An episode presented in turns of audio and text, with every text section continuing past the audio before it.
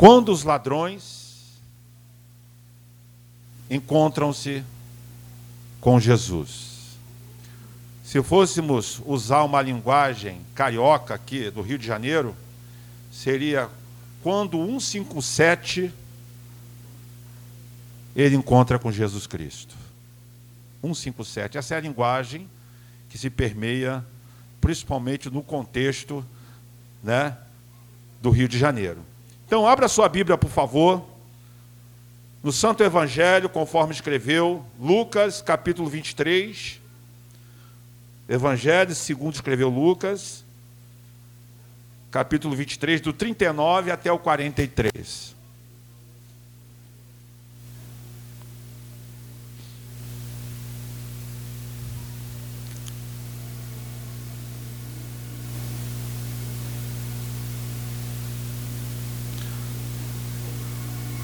Todos acharam?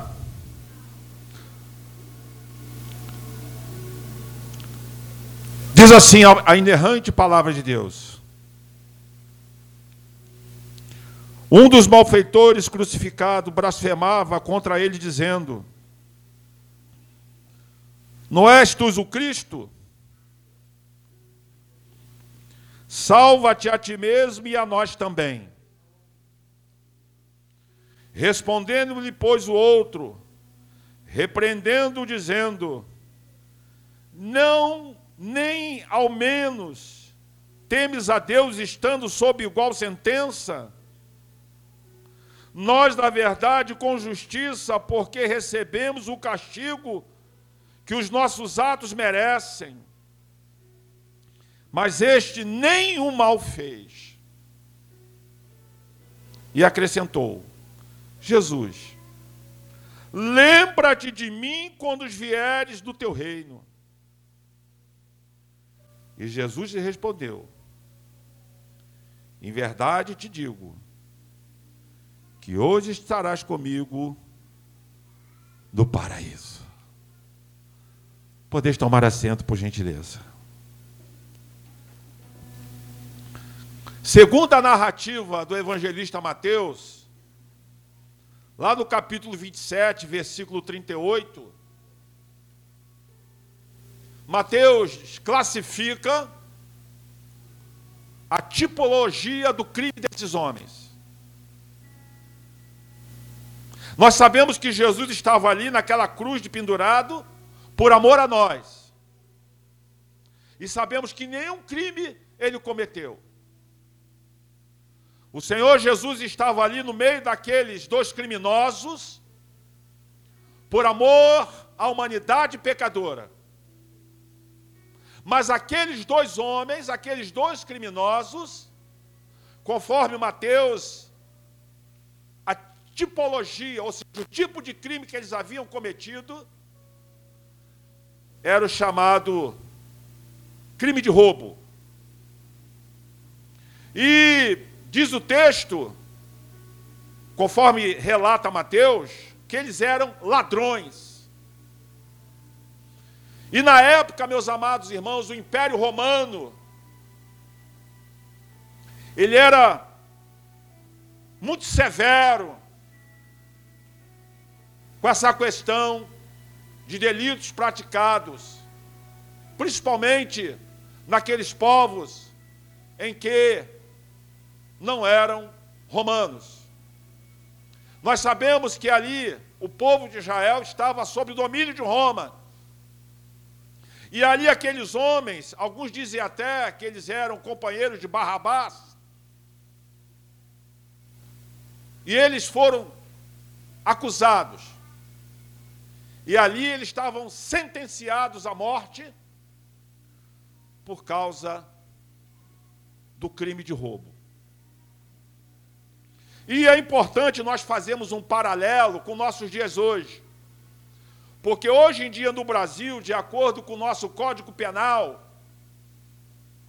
o crime de roubo ele é definido assim. Preste bem atenção, isso aqui é muito sério.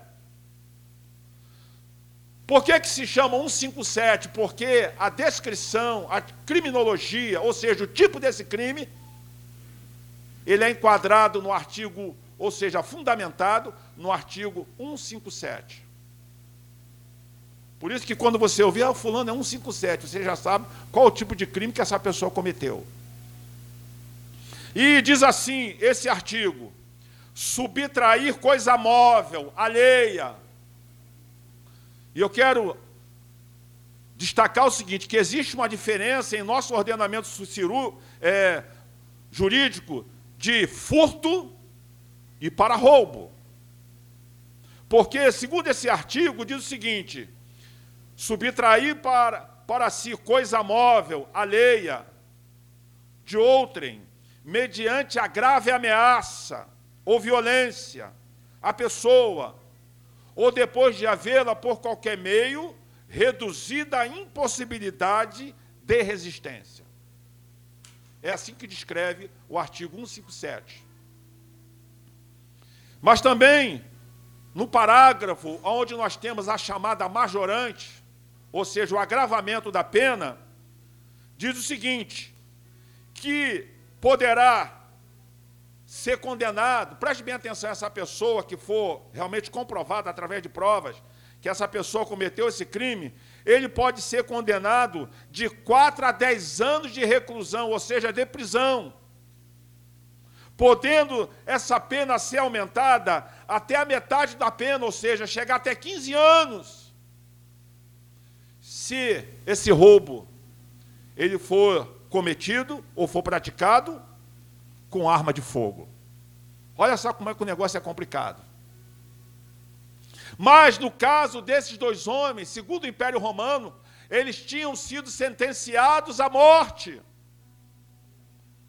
Nós sabemos que alguns países, por exemplo, países islâmicos, a sentença, em alguns casos, é, é a mão ser decepada, ou até ser morto com a pena de apedrejamento, dependendo do Estado Islâmico que a pessoa esteja inserida. Mas eu quero dizer, irmãos, que na verdade esses dois homens, um à sua esquerda, um à esquerda de Jesus e outro à direita de Jesus, segundo a tradição cristã, esse que zombou de Jesus, esse que escarneceu de Jesus, o nome dele era Gestas, o nome desse homem, segundo a tradição cristã. E o outro da direita era chamado de Dismas.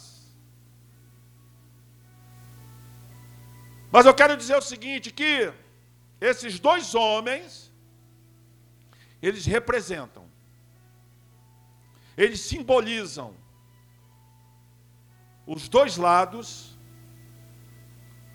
ou seja, os dois grupos de posicionamento de pessoas em relação à pessoa maravilhosa de Jesus.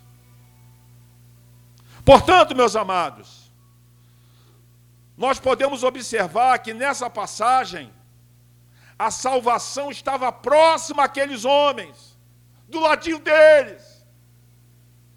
E conforme Hebreus capítulo 2, verso 3, o escritor sagrado diz assim: Como escaparemos nós se descuidarmos de uma tão grande salvação? Como escaparemos? Então a salvação estava ali pertinho deles, na pessoa de Jesus. Hoje mesmo na escola bíblica, na nossa aula dos candidatos a batismo, nós estávamos é, explicando o significado do nome de Jesus, que em hebraico significa Salvador.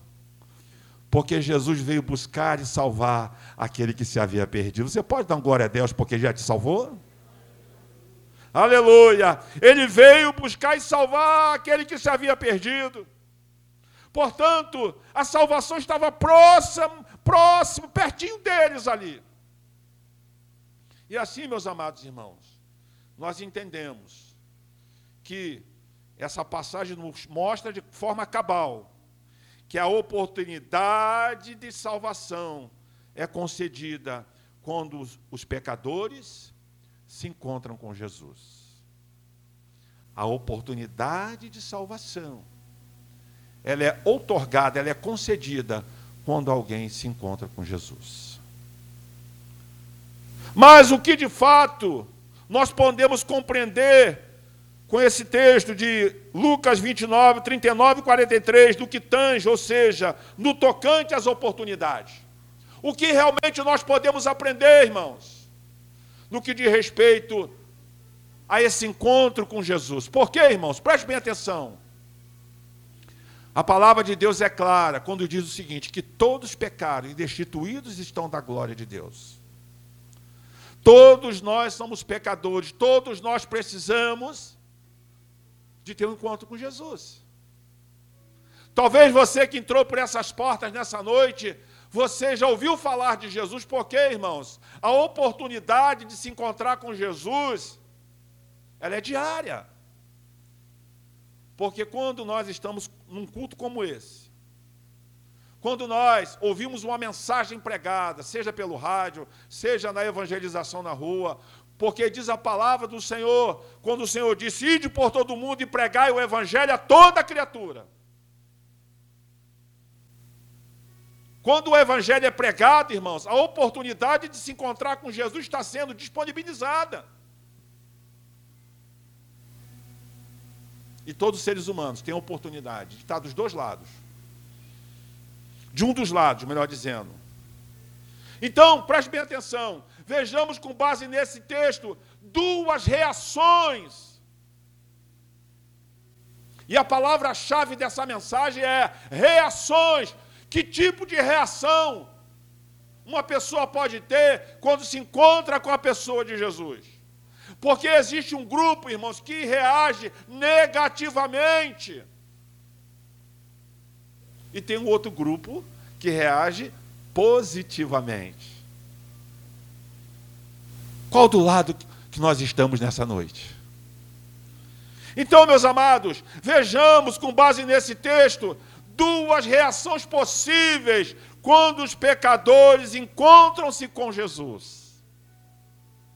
Em primeiro lugar,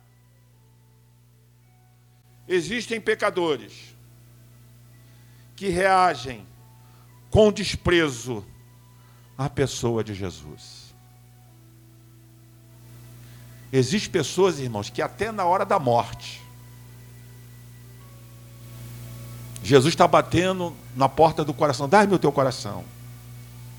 Eu quero mudar a tua história, eu quero mudar a tua vida, eu quero perdoar os teus pecados. Eu quero resgatar a tua alma.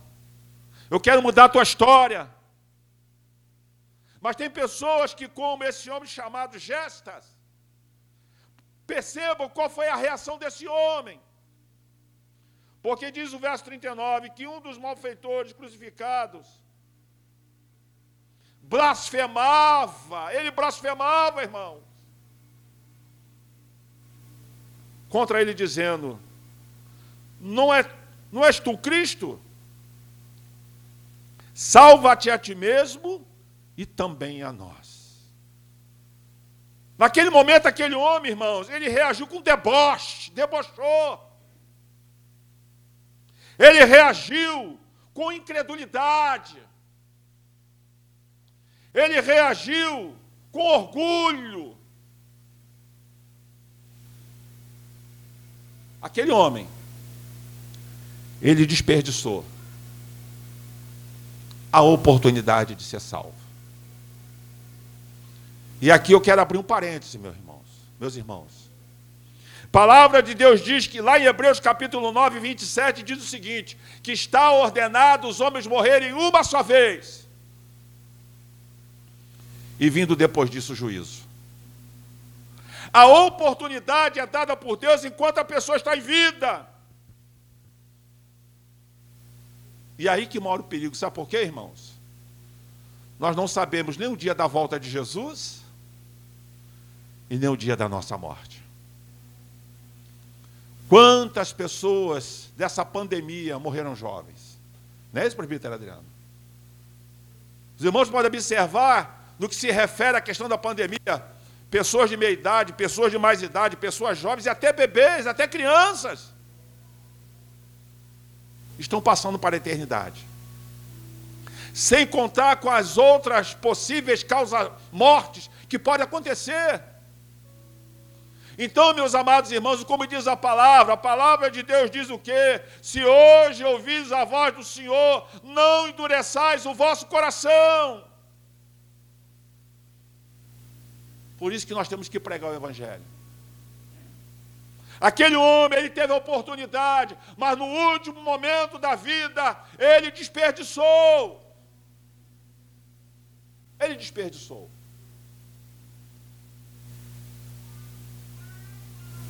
Mas também, esse gesto simboliza ou representa esse grupo de pessoas que não querem saber. Você não. Hoje mesmo estava comentando na classe, não sei se foi hoje ou ontem, com os meninos, né, que estamos, estamos dando uma aula para eles. Isso me faz lembrar de um jovem chamado Davi, que eu conheci, onde eu morava,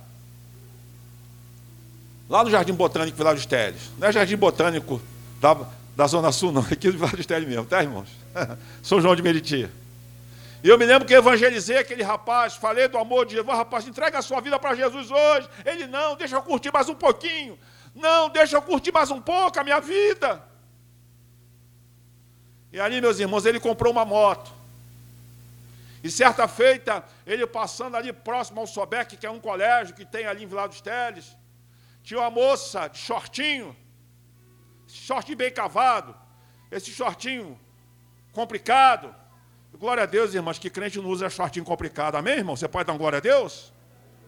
Amém, igreja? Não, não usa roupa complicada, porque ela, através daquela sensualidade dela, sabe o que, é ela fez? Ela atiçou a concupiscência daquele rapaz. E ele, com olhão de tandera, de moto. Irmãos, isso é coisa séria. Vinha uma carroça, presbítero Adriano. Ele colidiu com aquela carroça, e ali o pessoal começou a rir, aquela coisa toda, ele se ajeitou, pegou a moto, saiu e tal, e foi embora. Mas passado aproximadamente, eu acho que uns 15 dias, se não me falha a memória, de novo, irmãos. Abençoada daquela moça, do mesmo jeito, com aquele shortinho complicado, ou seja, vou falar no linguagem, aquele shortinho imoral.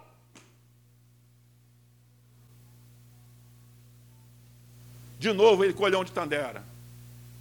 E ali, irmãos, já não foi mais uma carroça. Foi o central da Regina, central redentor, bateu de frente, foi miolo para tudo quanto é lado. Olha aí a, seriedade que nós temos, irmãos, de tomar uma posição diante de Deus enquanto dá tempo. Mas, a Bíblia diz, o texto diz que tinha um outro do lado de Jesus. E esse outro personagem, esse outro criminoso, esse outro ladrão, segundo a tradição, se chamava Dismas. E ele, na verdade, meus amados, Dismas, ele representa aqueles pecadores que reagem que reage, meus amados irmãos, com verdadeiro arrependimento e com verdadeira fé em relação à pessoa de Jesus. Porque esse homem, ele respondeu, ele repreendeu o outro e disse assim: nem ao menos teme a Deus, estando sob igual sentença ou sob mesma condenação na verdade, com justiça, porque recebemos o castigo que os nossos atos merecem. Ele estava reconhecendo, meus amados, que ele estava ali porque ele havia cometido pecado, ele havia cometido crime. Ele estava ali reconhecendo, então ele reconheceu, está merecendo aquela punição. E ele demonstrou, meus irmãos, o verdadeiro arrependimento. Nós sabemos, irmãos, que a salvação é pela graça de Deus. A salvação é um ato da bondade e da misericórdia de Deus para conosco. Porque diz a palavra de Deus que Deus, sendo amor, a Bíblia diz o quê? Que Deus amou o mundo de tal maneira que entregou o seu Filho unigênito para que todo aquele que nele crê não pereça, mas tenha vida eterna. Você pode dar um glória a Deus?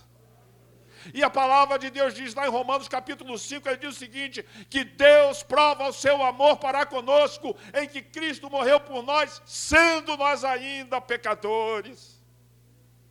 Você pode dar glória a Deus, porque a graça de Deus te alcançou. É um favor que nós não merecemos. É por causa da obra expiatória, sacrificial, redentora de Jesus Cristo na cruz do Calvário. Ele é o nosso substituto, porque diz lá Isaías no capítulo 53, versos 4 e 5, diz que ele tomou sobre si as nossas iniquidades, as nossas dores, as nossas enfermidades, as nossas doenças, e diz a palavra do Senhor que pelas suas chagas nós fomos sarados. Você pode dar glória a Deus por isso? Agora preste atenção. A salvação já está disponibilizada para todos. E qual é o instrumento pelo qual nós tomamos posse da salvação? É a fé em Jesus. Porque diz a palavra de Deus, Romanos capítulo 5, versículo 1, diz que nós somos justificados pela fé na pessoa de Jesus. E o arrependimento, junto com a fé, são os dois elementos imbicados, entrelaçados, porque o arrependimento é a consciência de pecado. Esse homem teve a consciência dos seus erros. O arrependimento também, ele é caracterizado pelo remorso e a tristeza por causa do pecado. E hoje nós sabemos que tem pessoas, irmãos, que pecam consciente ficam até alegres com o seu pecado. Aquele homem certamente estava ali naquela situação, triste, arrependido, amargurado, porque reconheceu que ele estava ali pelo seu merecimento, pelos seus atos pecaminosos. Mas ele estava ali verdadeiramente arrependido. Eu quero acreditar, meus irmãos, que se aquele homem tivesse a oportunidade, ele ia cumprir a pena dele se fosse em outro país, em outra situação, ele ia cumprir a pena dele, isto é, se não fosse pena de morte. Ele ia mudar de vida, mudar de comportamento, porque o verdadeiro arrependimento, ele é confirmado, ele é concretizado através de uma mudança de comportamento, de uma mudança de vida. Aquele homem mostrou arrependimento, genuíno e sincero, e depositou a sua fé em Jesus. Quantos já depositaram a sua fé em Jesus? Dá glória a Deus. Aí ele vira o rosto. Oh, certamente ele já tinha ouvido dizer, alguém falar, que Jesus era rei. E mesmo vendo Jesus com uma coroa de espinhos, oh irmão, com aquela coroa de espinhos, Jesus estava ali como rei. Oh, glória, como rei. E ele olha para Jesus e diz assim: Jesus, lembra-te de mim quando entrares no teu reino. Lembra, ele só pediu para Jesus lembrar dele.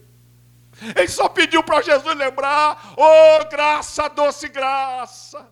Oh, maravilhosa graça! Eu, e aqui eu quero lhe dizer uma coisa: o Evangelho, ela, ele não esconde pecadores, não. O Evangelho transforma. O Evangelho regenera, o Evangelho realmente perdoa e muda o caráter do, do pecador. É uma obra da graça de Deus, ou seja, o Evangelho da graça de Deus regenera. E essa obra regeneradora, ela é produzida pelo Espírito Santo de Deus em nós. Oh, aleluia! Essa obra da regeneração é um ato da graça de Deus, onde o Espírito Santo de Deus trabalha no nosso interior, e aí acontece aquele milagre que é o chamado o milagre do novo nascimento. Aleluia! Porque Jesus mesmo disse que se alguém não nascer de novo, não entrará no reino dos céus. Oh, aleluia. Ele disse para Jesus: Olha, lembra-te de mim quando entrares no teu reino. E Jesus, eu creio que Jesus deu aquela olhadinha, né, irmão, para ele. Aleluia. Oh, glória! Em verdade te digo, falou para o Dimas, o da direita. Hoje você estará comigo no paraíso. Aleluia. Hoje, hoje, não seria daqui, depois da ressurreição, não. Seria naquele mesmo dia. Ele estaria com Jesus lá no paraíso. Oh, glória a Deus! Jesus salvou aquele homem aos 47 do segundo tempo e após da prorrogação. Aleluia. Você pode dar um glória a Deus porque ele já te salvou, irmãos? Por isso que a palavra de Deus diz, Isaías 55, 6. Buscai ao Senhor enquanto se pode achar. Invocai enquanto está perto. Deixe o ímpio o seu caminho e o homem maligno os seus pensamentos. E se converta ao Senhor, porque se compadecerá dele. E torne-se para o nosso Deus, porque Ele é grandioso em perdoar. Nos coloquemos de pé em nome de Jesus, por favor.